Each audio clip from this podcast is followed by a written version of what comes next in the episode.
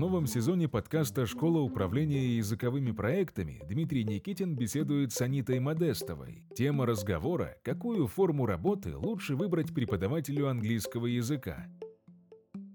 А вот давай про эту стратегию поговорим. Тебе не кажется, стратегия немножко эгоистичной? И вообще совет такой очень, как сказать, debatable. Потому что ты предлагаешь молодому преподавателю пойти в организацию, чтобы немножко поучиться тому, как мир устроен. А потом, видимо, куда-то уже на вольные хлеба идти. Но преподаватель-то приходит э, не для того, чтобы учиться, как я понимаю, а для того, чтобы работать. Он Конечно. получает заработную плату. И более того, а учиться на ком? Мне всегда казалось, что преподаватель работает для одного главного клиента, и это главный клиент – ученик. И Мгм. если мы говорим, а давай-ка пойди в языковую школу поучиться, а там нам платят заработную плату и дают учеников, которые хотят получать ну, определенные уроки, не является ли ну, вообще стратегия пойти в языковую школу, чтобы поучиться, а потом из нее уйти, ну, немножко эгоистичной и вообще неправильной на основе того, что, а, языковой школе нам платят заработную плату, мы должны оказывать определенную работу, и, б, ну, мы все-таки на ком учиться собрались? Мы ученику уже должны оказывать профессиональный сервис. Мгм. Хотела прокомментировать сразу. Ты продолжил фразу, которую я не, ну, как бы, а продолжение которой я не говорила, это твое продолжение. То, что пойти с целью поучиться, а потом уйти на вольные хлеба. Нет, я только сказала, что если ты начинаешь работать, допустим, если бы я сейчас выбирала, ну, в принципе, такой, так, так и получилось, что я сначала работала в компании. Соответственно, если рассматривать с точки зрения профессионального развития, мне кажется оптимальным не работать на себя на начальном этапе, а пойти работать в любом случае в языковую. Это вообще другая ситуация, про которую я говорю. А дальше, соответственно, про а, вопрос, который ты сказал про эгоистичная мысль, не эгоистично ли пойти поработать в школу, да, а потом, может быть, оттуда уйти. Как говорит один мой прекрасный э, друг, э, руководитель языковой школы в городе Ярославль, э, вот, иногда уточняет, помню ли я, что рабство отменили довольно давно. То есть, в принципе, это нормально, что люди приходят на работу и уходят ну, с этой работы в какой-то момент, э, или что они там остаются. Это совершенно разные процессы. Про вопрос эгоистичности, я думаю, что всегда вопрос отношений трудовых – это вопрос соблюдения своих, защиты своих личных границ для преподавателя и школы, как э, организации. Соответственно, каждый действует в любом случае в своих интересах. Да? Я прихожу в школу с какими-то целями, и я там работаю хорошо, да, у школы тоже есть свои там цели, бизнес-задачи. В какой-то момент может так получиться, что, не знаю, из школы ушли ученики, и не будет ли это эгоистично уволить преподавателя, для которого нет нагрузки? Мы же ему как бы обещали, что у него будет вроде как перспективы, может быть, рост, а закрыться тогда школе не эгоистично ли, если, допустим, руководитель принял решение, что он дальше не хочет работать? Поэтому вопрос эм, такой вот именно эго, там, эгоистического отношения, я считаю, что он здесь неуместен в этом контексте, потому что мы говорим про трудовые отношения, это не отношения ни дружбы, ничего, это чисто контрактные, формальные отношения, если мы берем юридическую составляющую этого всего. А дальше, конечно же, а, если мы все-таки, ну, поскольку мы работаем с людьми, да, допустим, если мы с тобой вступаем в некоторые трудовые отношения, то я вообще исхожу из позиции, что все люди хотят к себе и друг другу добра. Мне так проще работать с людьми. Если я принимаю кого-то, да, там, свою команду, или мы там договариваемся на какой-то там проект и так далее, я изначально считаю, что человек приходит с самыми благими намерениями и для себя, и для меня, что он будет стараться, работать, там, вкладываться и так далее. Но при этом я не жду, что человек будет работать ну, на меня всегда, да, то есть ну, конкретно, вот, допустим, там, год, проект и так далее, условия нашего контракта, что мы, я стараюсь, соответственно, заплатить человеку, насколько много там я могу, да, если мне нравится его работа, во-первых, договоренность, да, но в целом, допустим, ставить ставку максимально высокую по рынку, потому что я считаю, что ко мне идет, допустим, профессиональный человек работать. Соответственно, исходя из этого, мы соблюдаем договоренность. То есть мне, кажется, мне не кажется эгоистичным, или так уж сказать, да, если соблюдаются договоренности, если понятны и прозрачны обеим сторонам там, отношения,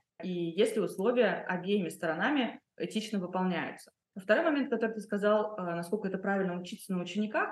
Ну, глобально мы все все равно в какой-то момент ну, учились на учениках. У тебя тоже, наверное, были какие-то первые уроки, в которые ты пришел да, в группы. То есть это мы никогда не можем в нашей профессии тренироваться, провести свой первый урок не на настоящих учениках глобально. В какой-то момент у нас всегда будет первый урок на новой группе. И ну, это нормально. И это может, эм, соответственно, с точки зрения школы, да, у школы обычно я встречаю, если мы говорим про школу, я обычно, когда говорю слово «школа», я имею в виду частные языковые образовательные учреждения, потому что у меня просто больше опыта, наверное, и работы в них, и контакта. В школе я проходила только практику, поэтому я очень, как бы, когда я говорю «школа», я имею в виду частную языковую школу. Если я буду говорить про государственную школу, я прям отдельно упомяну, что это государственная школа. Если мы говорим про э, языковые школы, в принципе, ну, наверное, государственных тоже, есть системы, ну, некоторых там грейдов, да, есть начинающие преподаватели, им обычно меньше платят, а, соответственно, они проводят уроки, и понятно, что они, э, что в, как бы, в их работу включена работа методиста, который им помогает э, вести уроки лучше и лучше. Мы, когда принимаем, допустим, в языковой школе, да, если принимают э, человека на работу, то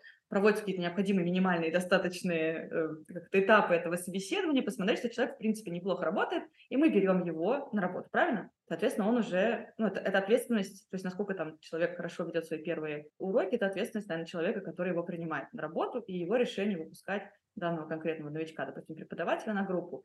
Поэтому, опять же, не считаю это каким-то там эгоистичным вопросом и так далее. У нас у всех есть первые работы, на которых мы учимся.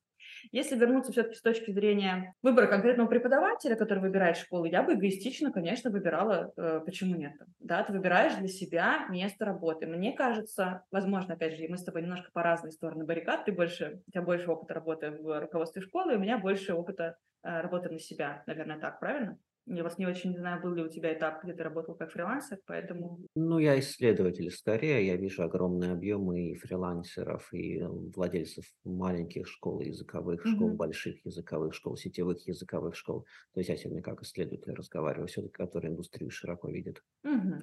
Ну, в любом случае, да, то есть если с точки зрения в принципе, любой работы, я даже сейчас не беру нашу сферу, любую работу, когда там выпускник заканчивает, не знаю, университет, его задача найти работу, на которой он максимально быстро научится делать разные вещи. И вообще хорошая стратегия идти на первую работу не за деньгами, а за тем, чтобы реально учиться. Это, в принципе, хорошая рабочая стратегия в любой сфере. Нехорошая стратегия, допустим, наоборот, там, между работами выбирать скучную такую какую-то непонятную работу, за которую тебе будут хорошо платить, потому что, скорее всего, на начальном этапе ты на ней не получишь лучших знаний, и ты не сможешь дальше развиваться в карьере. Это не относится к нашей э, индустрии, это, в принципе, общее, общее место, не знаю, как сказать-то, выразить. Вот, этот, вот этот момент. И еще хотел там, твою мысль была про про заработок, если вернуться, и про государственные школы, и про долгосрочную работу, я восхищаюсь людьми, которые долго работают на одном месте. Это вызывает очень тоже такое сильное уважение, потому что, ну, опять в моей жизни нет такого, нет такого опыта, мы все немножко по-разному живем, по разным обстоятельствам. А, но для меня новая вещь, я уже сказала, что я мало работала сам, то есть я не работала, у меня был только опыт практики, и я мало контактировала с учителями, которые работают в государственных школах.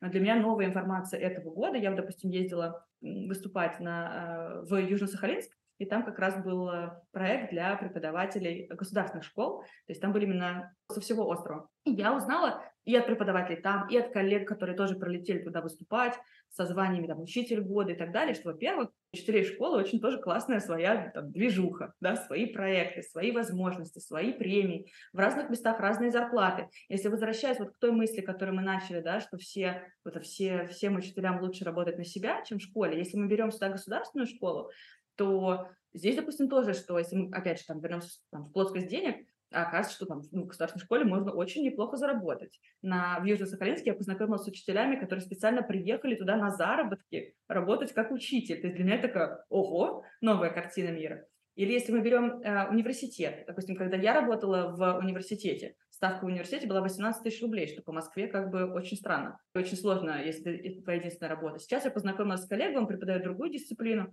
у него ставка там 100 тысяч рублей. Поэтому я думаю, что эта фраза еще может браться из-за непонимания, в принципе, процессов ну, и ситуаций в школе, в школах, из-за ситуации на рынке и из-за некого такого генерализированного допущения, что если мне так хорошо, то и всем так хорошо в котором ну, мы люди смертные и периодически этим тоже грешим, и иногда кажется, ну, если мне так лучше, то, наверное, всем так лучше. Отсюда может браться эта фраза, если возвращаться к э, начальной точке нашего разговора. Хотите попробовать на практике инструменты создания образовательных продуктов? Присоединяйтесь к онлайн-курсу «Школа управления языковыми проектами». Регистрация на сайте dnschoolinfo.ru Ну, я бы тут еще определил, кто наш главный клиент, потому что мы сейчас говорим, чтобы должно, должно быть комфортно работодателю, должно быть комфортно преподавателю. Я бы не забывал, что главный наш клиент у нас один, и его зовут ученик. И мы все-таки работаем для того, чтобы ученику было хорошо. Если хорошо ученику, то хорошо всем нам. И иногда за тривиальными дискуссиями, а как сделать так, чтобы было вот так хорошо, а как сделать так, чтобы вот здесь вот было хорошо, у нас теряется главный вопрос, а как сделать так, чтобы было хорошо ученику. А потеря этого вопроса ведет обычно к неприятным ситуациям как в языковой школе, так и в жизни преподавателя-фрилансера. Друзья, не забываем, что главный а, человек которое мы обслуживаем, я не боюсь этого слова, это ученик. Главный наш клиент – это ученик. Все, что мы делаем, мы делаем для того, чтобы ученику было хорошо и комфортно, в том числе потому, что у ученика деньги, но в том числе я не согласен, что наша индустрия – это индустрия про деньги. Если вам нужны деньги, то вы, скорее всего, не в ту индустрию пошли. В нашей индустрии не совсем те деньги, которые прям вот э, массово, быстро, много зарабатываются – я все-таки уверен, что учителя – это люди, которые, ну, в первую очередь вообще не деньги поставили во главу угла, выбирая работу и профессию, мне так кажется. И на этом фоне, ну, все-таки помню, что... Но парадоксально, если мы продолжаем вот эту вот нашу изначальную позицию, мы говорим, я все, что делаю, я делаю только в интересах ученика, только в интересах ученика.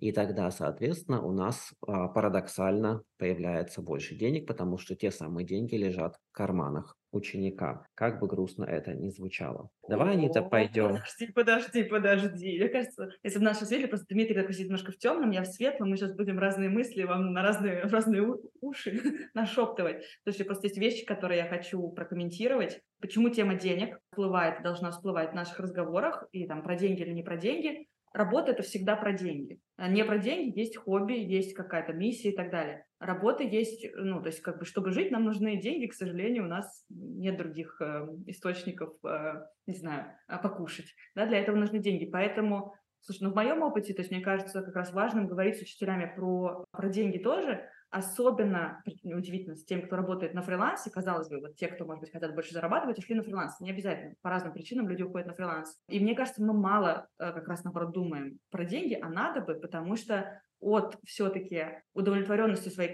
компенсации, будь то в школе, будь то работа на себя, зависит качество твоей работы в том числе, потому что, чтобы хорошо работать, ты должен выспаться и хорошо отдохнуть, да, ты должен, там, не знаю, съездить, позволить себе съездить в отпуск и так далее, и про это вот на фрилансе мы очень мало говорим что, допустим, там, если ты ставишь там ценник пониже, как будто бы на встречу клиентам, ты делаешь это в ущерб себе, да, а ученику хорошо, но при этом ты не поедешь в отпуск, ты не выспишься, ты будешь злой, недовольный, и в какой-то момент, допустим, не знаю, залетишь в больницу там с какой-нибудь проблемой, да, там, с истощением и так далее. Поэтому я считаю, что здесь все эти темы переплетаются, и любая работа – это, ну, опять же, возвращаясь к этой мысли, любая работа – это про деньги. Мы все разные, да, в любой работе у каждого есть там дополнительно, кому-то в своей работе, кому-то в работе нравятся больше всего деньги, и остальное не важно. Наверное, действительно, это не наша работа. Но при этом есть, не знаю, там, есть айтишники, которые тоже обожают программировать и с удовольствием пойдут на менее оплачиваемую работу, где им зато будет возможность сделать какие-то более интересные вещи. То есть это вот эта необязательная там дихотомия э, всегда там железная. И вот только учителя такие идут работают не, не про деньги, хотя наша сфера, естественно, это помогающая профессия, мы помогаем людям. И другой комментарий про интересы ученика, это действительно важно. То есть мы всегда работаем, конечно же, для нашего конечного клиента, но опять же здесь, э, когда то, что я вижу с фрилансерами, когда под интересами ученика часто понимается неудобство себе. То есть я считаю, что работа на, на себя, по крайней мере, она начинается в этом смысле, собственно, работа на себя, с того, чтобы сделать, как было бы удобно себе, потому что у школ часто бывают, ну, там, не знаю, рабочие часы, да, то есть, допустим, наверное, в школе Дмитрия Никитина в 5 утра урок нельзя взять, или можно, если кто хочет заниматься в 5 утра. Не знаю, я давно не был. Давно не был. Вот, но, скорее всего, нельзя, да, при этом, а для фрилансов вопрос, м-м, кто хочет в 5 утра, буду я или не буду заниматься, поэтому у фрилансов как раз очень много перегибов в сторону, или наоборот, ну я же вот с этими замечательными там вот ребятами, я с ними занималась уже 5 лет, я там, они с, там, с трехлетнего возраста ко мне ходят, ну как же я могу поднять им цены, да, при условии, что цена, допустим, когда человек 5 лет назад начинал, она очень сильно отличалась от того, что он берет сейчас, и не складывается никакая жизненная математика, не складывается никакой отпуск, если продолжать работать по этим ценам. Поэтому я считаю, что все-таки здесь всегда баланс личных интересов, ну, вообще жизни, да, баланс, там, не знаю, жизни, семьи, своих собственных там детей, мужей, котов, жен, вот этого всего. Вот. И уже потом, когда ты вот эти все рамки и границы определил, в остальном сделал свои not to do lists, с, тем, с чем я работаю, с чем я не работаю. И вот когда эта база уже есть и такая вот гигиена труда схвачена, которая обычно обеспечивается работодателем, да, если мы говорим про школу, то фрилансер должен сначала ее обеспечить себе, понять, как он хочет работать, сколько он хочет за это получать, как он к этому хочет прийти и, и почему. И вот после этого начинается уже э, любая работа, цель которой, естественно, внимание ученику, результат ученика и комфорт ученика. Ну, если начать с конца, то базовая финансовая гигиена, давайте э, скажем так, что в бизнесе мы договорились, что деньги – это гигиена, и что должны быть определенные деньги для того, чтобы мы функционировали точно так же, как мы не можем пойти в лес зимой и преподавать английский язык в лесу зимой регулярно маленьким детям. Нам нужны стены, нам нужен свет, нам нужен воздух, нам нужны какие-то перекусы, нам нужна вода в наших образовательных учреждениях, как питьевая, так и не питьевая. Нужны какие-то базовые условия, деньги в современном бизнесе. Мы договорились, вышли на уровень гигиены. С этим никто ни в коем случае не спорит. Точно так же, как у фрилансера, это, наверное, вторая мысль, ответственность э, существует за финансы своей маленькой компании по факту, где работает один человек, Точно так же, ну, разумеется, как я понимаю, и со мной согласны многие люди, которые со мной работают в позиции найма, это ответственность любого сотрудника языковой школы, которая берет деньги с учеников. У любого сотрудника, у каждого сотрудника есть ответственность за финансы компании, разумеется потому что я могу влиять на финансы компании, будучи любым сотрудником. Даже человек, который убирает помещение, она может пнуть шваброй клиента, а может сказать ему «здравствуйте, хорошего дня». То есть любой человек, конечно, влияет на финансы компании, и мне кажется, это очень важно всем людям, которые работают в коммерческих компаниях, понимать, что ну, цель бизнеса – создание кэша. Если ты хочешь получать какую-то прибыль, то ты влияешь на прибыль, и каждый из нас, работая на фрилансе или работая в найм, все равно на прибыль влияет. Больше практических инструментов управления языковой школой вы можете найти в книгах Дмитрия Никитина. Книги можно заказать на сайте dnschoolinfo.ru. Хорошего дня и до новых встреч!